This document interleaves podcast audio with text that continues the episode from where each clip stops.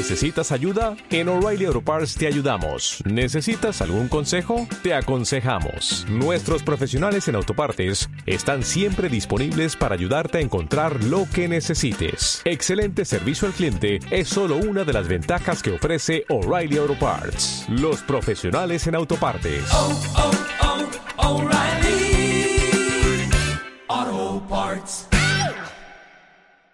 Quiero explicar cómo me surgió ese título, ¿no? Recuerdo que hace muchos años, ya unos 15, 16 años, no calculo muy bien los que llevo aquí en España, estaba yo recién llegada aquí a Córdoba y mm, me fui a un evento de jóvenes con el grupo de jóvenes de, de la iglesia con la que estaba, ¿no? Y era un grupo de mm, vamos, 40, 50 jóvenes que iban a, este evento. Era un evento juvenil en otra ciudad donde iba a haber más jóvenes. Eh, los que se han criado en la iglesia saben que esa, se llamaban las actividades de fajade, ¿no? Eh, que todavía existen, aunque ya no nos permiten entrar por la edad. No, y eh, llevaba yo pocas semanas, llevaría dos o tres semanitas aquí en España y dije, bueno, me voy a apuntar porque va a ser buena oportunidad para conocer gente, porque no conocía a nadie aquí. Y lo estaba pasando muy bien. El grupo con el que iba me habían acogido muy, muy bien, sobre todo porque le encantaba de que era una chica de Estados Unidos. Era un tiempo donde no habían muchos americanos aquí en Córdoba, entonces los chicos, sobre todo los más jóvenes, los adolescentes, flipaban conmigo porque le hablaba en inglés, flipaban conmigo, me preguntaban acerca de Nueva York porque era mi tierra, ¿no? Y yo lo estaba pasando genial, genial, genial, genial, me sentí súper acogida. Llegó un momento que uno de los chicos que estaba en el grupo me preguntó, eh, Susi, ¿tú cómo te sientes aquí en España? Y yo le dije, pues la verdad es que ahora estoy muy excitada. Todo el mundo en ese momento se cayó un segundo y luego empezaron a reírse todos. ¿Por qué? Ya por la misma razón que se ha reído mi esposo. Vosotros sois muy formalito y no habéis reído, ¿no? Claro, yo decía, ¿qué está pasando? ¿Qué he dicho mal? Me puse colorada. Y el chico me decía, no, no, no, Susi, es que aquí no se dice que estás excitada, se dice que estás emocionada, porque obviamente lo que habláis español bien sabéis que estar excitado tiene una connotación sexual. Ese momento fue horroroso para mí.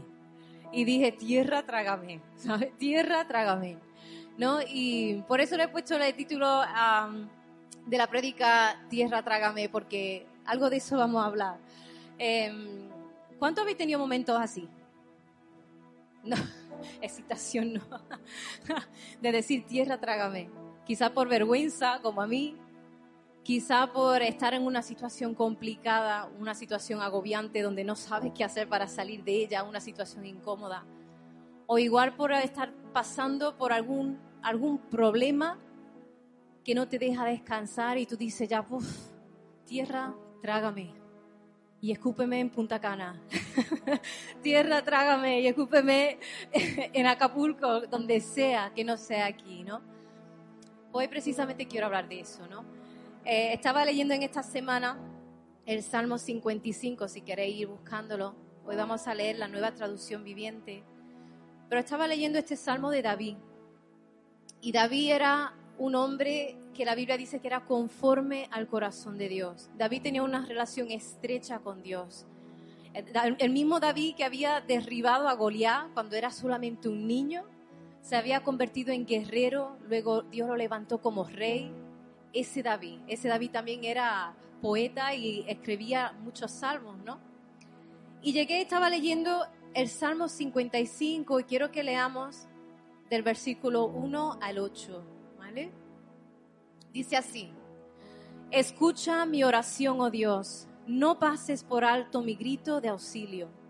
Por favor, escúchame y respóndeme, porque las dificultades me abruman. Mis enemigos me gritan, me lanzan perversas amenazas a viva voz. Me cargan de problemas y con rabia me persiguen. Mi corazón late en el pecho con fuerza, me salta el terror de la muerte el miedo y el temblor me abruman y no puedo dejar de temblar. Si tan solo tuviera alas como una paloma, me iría volando y descansaría. Volaría muy lejos a la tranquilidad del desierto. qué rápido me escaparía lejos de esta furiosa tormenta. Básicamente lo que David estaba diciendo era tierra, trágame. Trágame, por favor. Y si leemos el contexto de la situación que estaba viviendo David, era una bastante complicada. Entiendo el por qué él quería escapar. David había sido traicionado por un amigo muy íntimo suyo. Y la Biblia no especifica exactamente lo que pasó. Es una historia que no viene registrada, ¿no? Hay personas que piensan que es cuando su hijo se levantó contra él, pero luego en el Salmo te das cuenta que él está incluso deseando la muerte a su enemigo y a su hijo no le había deseado la muerte, entonces no concuerda, ¿no? Entonces una situación donde él había sido traicionado por un íntimo. Y no solamente había sido traicionado, sino que ese íntimo había hecho de que muchos persiguieran al rey para matarlo motivos suficientes para decir tierra, trágame. Ojalá escapara. Y hoy quiero hablar de esto porque yo sé que ninguno de nosotros, o por lo menos creo, ha pasado por una situación así, donde te están persiguiendo para matarte. Pero sí hemos vivido momentos de traición, problemas muy gordos, donde piensas que no hay salida, ¿no? Y yo creo que nos identificamos con los sentimientos de David, con esos sentimientos que hemos leído, ¿no? Y quiero hablar de tres de ellos que él menciona, ¿no? En primer lugar, en el versículo 1 él dice, escucha mi oración, oh Dios, no pases por alto mi grito de auxilio. Versículo 2, por favor escúchame y respóndeme, porque las dificultades me abruman. Y esto yo creo que muchas veces lo decimos nosotros también, porque básicamente David lo que estaba diciendo, Dios, no me ignores más. No pases por alto lo que estoy pasando, lo que te estoy pidiendo. ¿Cuánto habéis sentido así alguna vez? Que oras y parece que lo único que escucha es el sonido de los grillos. Así estaba David. David estaba luchando con el pensamiento de que Dios ya lo estaba ignorando. Dios no estaba pendiente de su problema. Dios no estaba oyendo sus gritos. Y estaba él desesperado. Y dice, Dios, no pases por alto mi grito de auxilio. Él no estaba ahí, ay Señor, ayúdame. Estaba gritando por auxilio. Y Dios parecía que no respondía. Yo me identifico con David porque yo he pasado por ahí. Y la cuestión es que aunque David sentía eso, David sabía en su espíritu de que no era verdad. Porque sabéis, hermanos, lo que hace el enemigo es engañarnos muchas veces para desanimarnos. Y oramos y estamos pasando tiempos complicados y parece que Dios nos responde, parece que Dios no hace nada o incluso parece de que sucede lo contrario a lo que le pedimos a Dios. Y dice, Dios, ¿qué pasa aquí? Parece que no estás conmigo. Decimos, tierra trágame, ni Dios me escucha. Y el enemigo, el diablo, lo que quiere que nosotros creamos eso. Que nosotros pensemos de que Dios se ha olvidado de nosotros en nuestra dificultad, de que Dios no está. Y David, aunque sentía eso en un momento dado, un, un momento tan difícil, más adelante en el mismo salmo, reconoce su espíritu de que Dios sí lo escuchaba. Si vamos al versículo 16, lo que tenéis Biblia, dice, pero yo clamaré a Dios y el Señor me rescatará.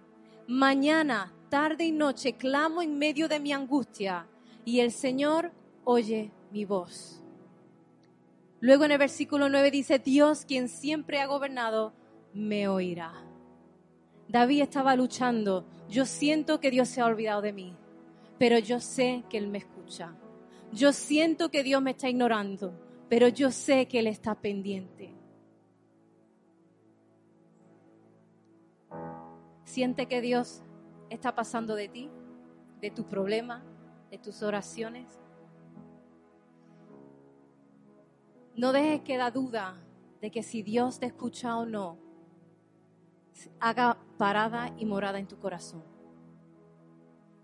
Es cierto, todos pasaremos por ahí, todos. Tendremos momentos de pensar, Dios, ¿qué pasa aquí? ¿Qué he hecho yo? No entiendo por qué no me estás respondiendo tengo fe y no, ocurre nada. Claro que tendremos momentos así. Pero tenemos que combatir esos momentos, esos pensamientos con la verdad de Dios. Yo sé que el Señor me escucha. Yo sé que el Señor ve mi angustia. Yo sé que el Señor me oirá y responderá. David decidió, a pesar de tener esa duda, a pesar de tener ese sentimiento tan negativo, dijo, mañana, tarde y noche clamaré, porque yo sé que Dios está. No te creas la, mentira del enemigo, hermano. Dios sí escucha tu clamor. Dios está escuchando tu clamor. Kenny, Dios escucha tu clamor. Isabel, Dios escucha tu clamor. Rocío, Dios escucha tu clamor. Todos los que estamos aquí, Dios nos escucha.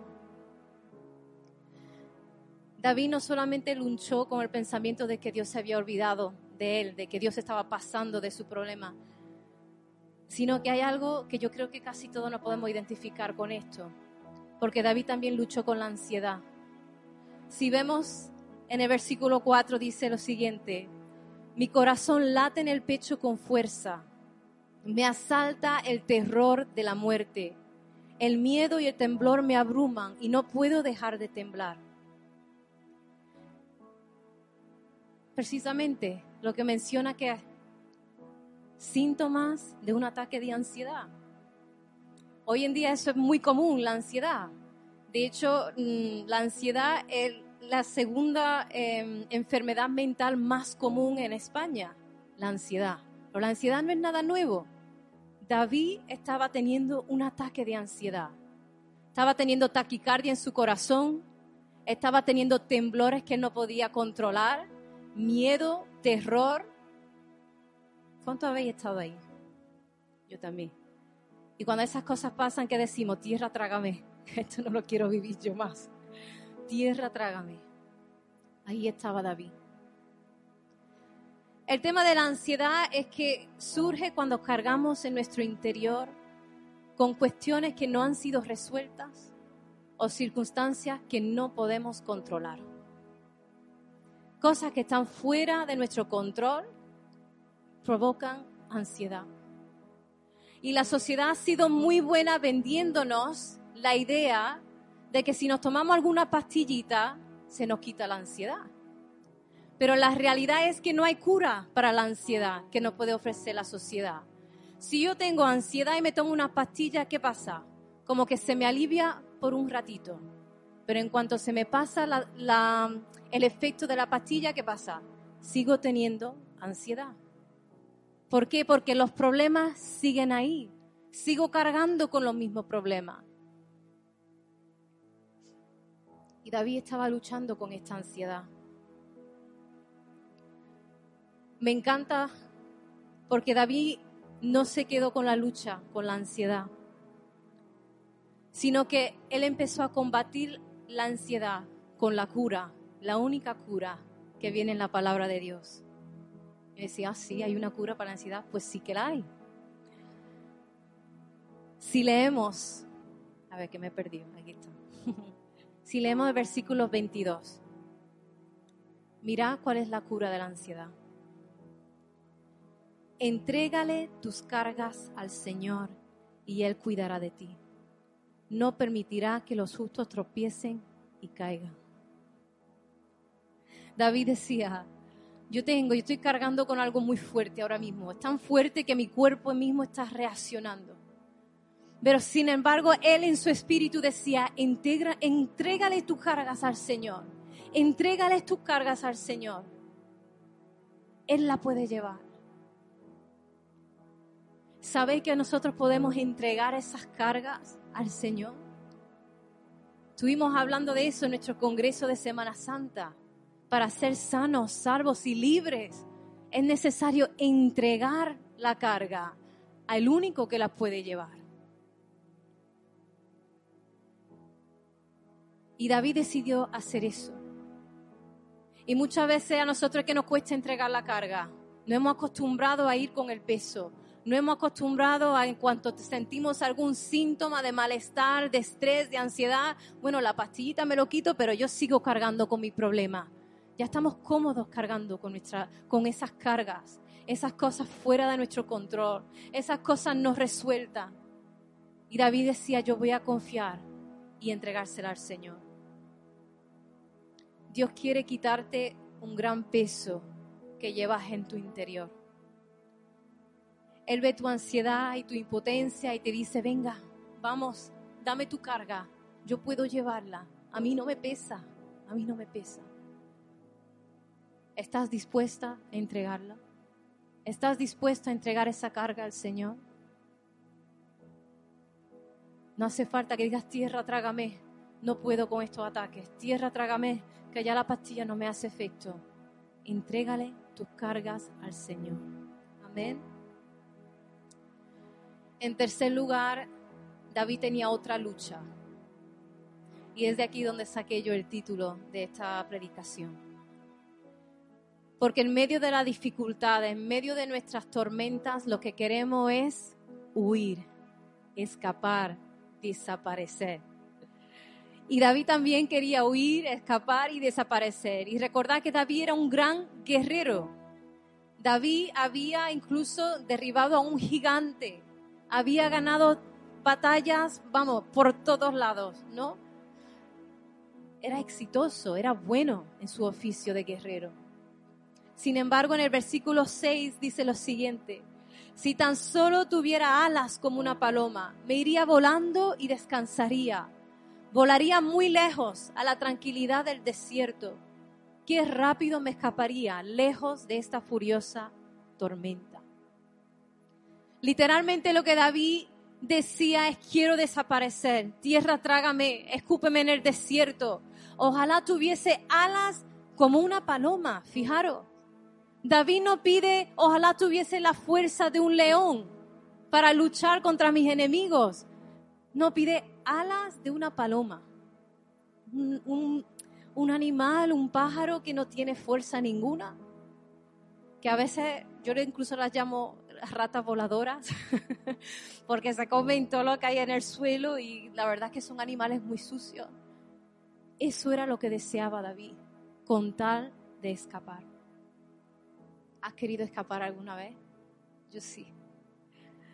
Yo en alguna ocasión me he sentido incluso el pensamiento fantástico de coger mi coche y nada más que conducir, conducir, conducir, conducir sin parar hasta llegar a un sitio donde nadie me conoce, donde nadie sabe quién soy, donde puedo empezar de cero porque no aguanto la situación que estoy viviendo donde estoy.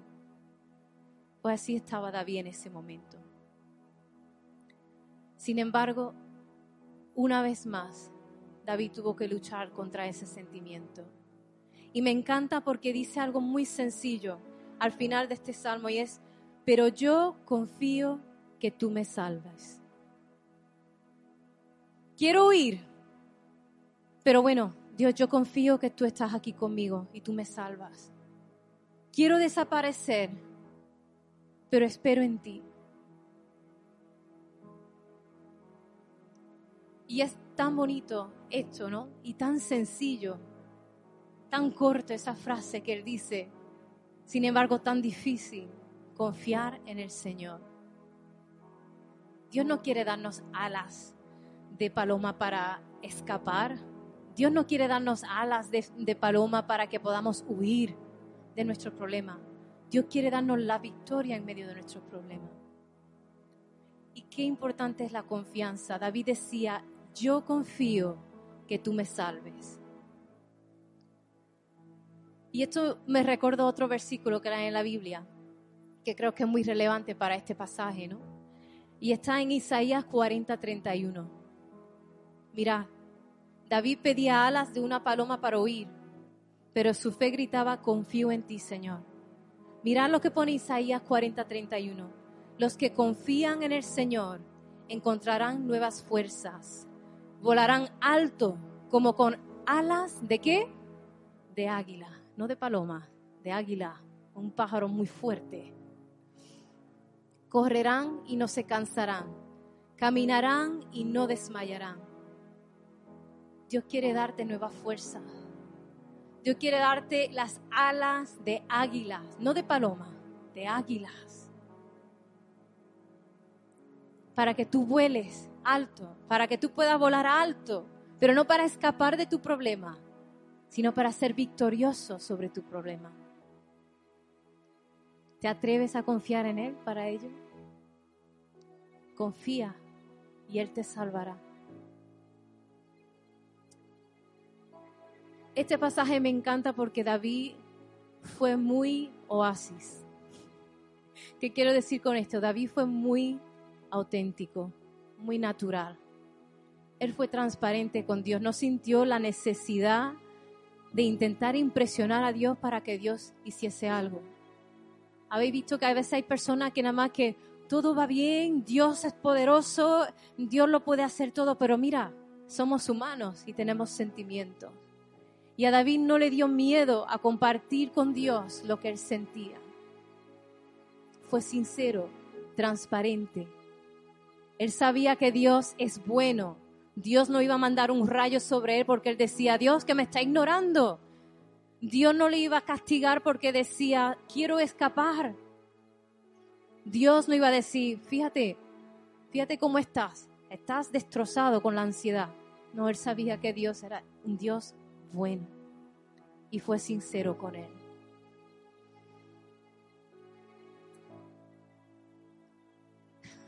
Sobre todo, hermanos, yo creo que Dios lo que quiere con nosotros es que seamos así.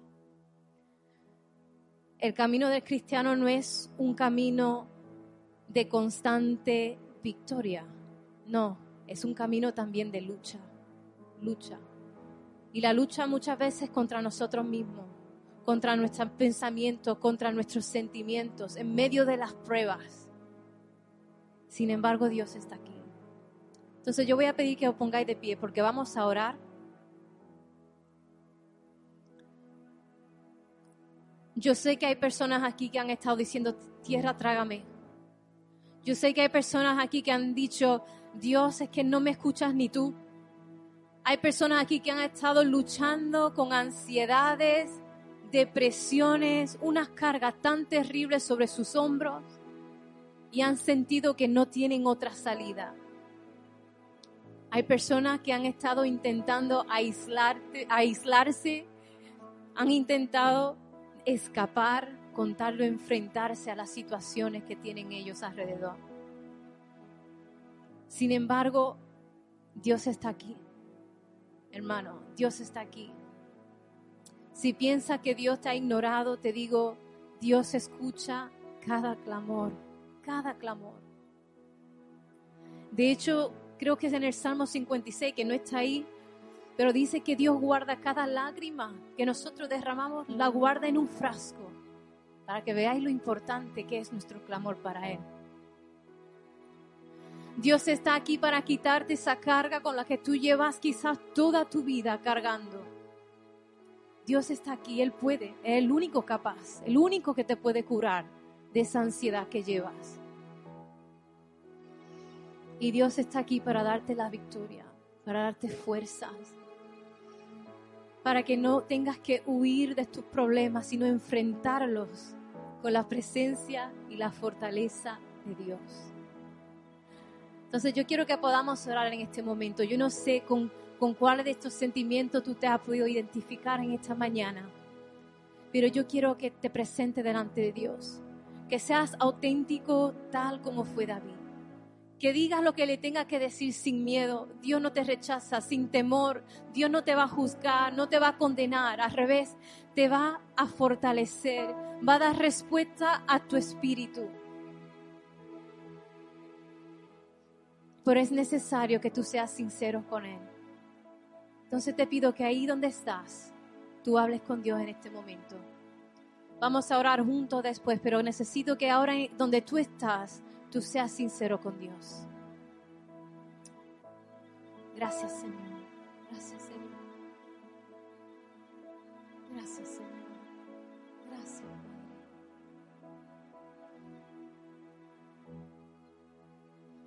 Señor, yo te doy las gracias, Padre. Te doy las gracias, Señor, por tu palabra, Señor. Porque tu palabra es viva, Señor.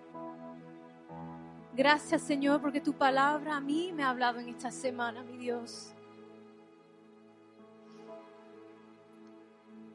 Señor, yo también he tenido momentos, Padre, donde he sentido que tú no me escuchas o que quizás no sé cómo llamar tu atención. Señor, pero yo decido creer, Padre, que tú escuchas cada clamor. Tú estás pendiente de cada situación que estoy atravesando, mi Dios. No hay ni una petición que se te escapa, ni una. No hay ni una, Señor, a la que tú no le das importancia, Señor. Y lo declaro así en esta hora, Padre. Echo fuera toda mentira del enemigo, Señor, de que tú no estás. Echo fuera toda mentira del enemigo, Señor, de que tú no escuchas, que no soy lo suficientemente importante, Señor, para que tú me prestes tu oído. Creo, Señor, que tú oirás mi clamor. Creo que tú escuchas el clamor de tu pueblo Señor, de cada uno de tus hijos.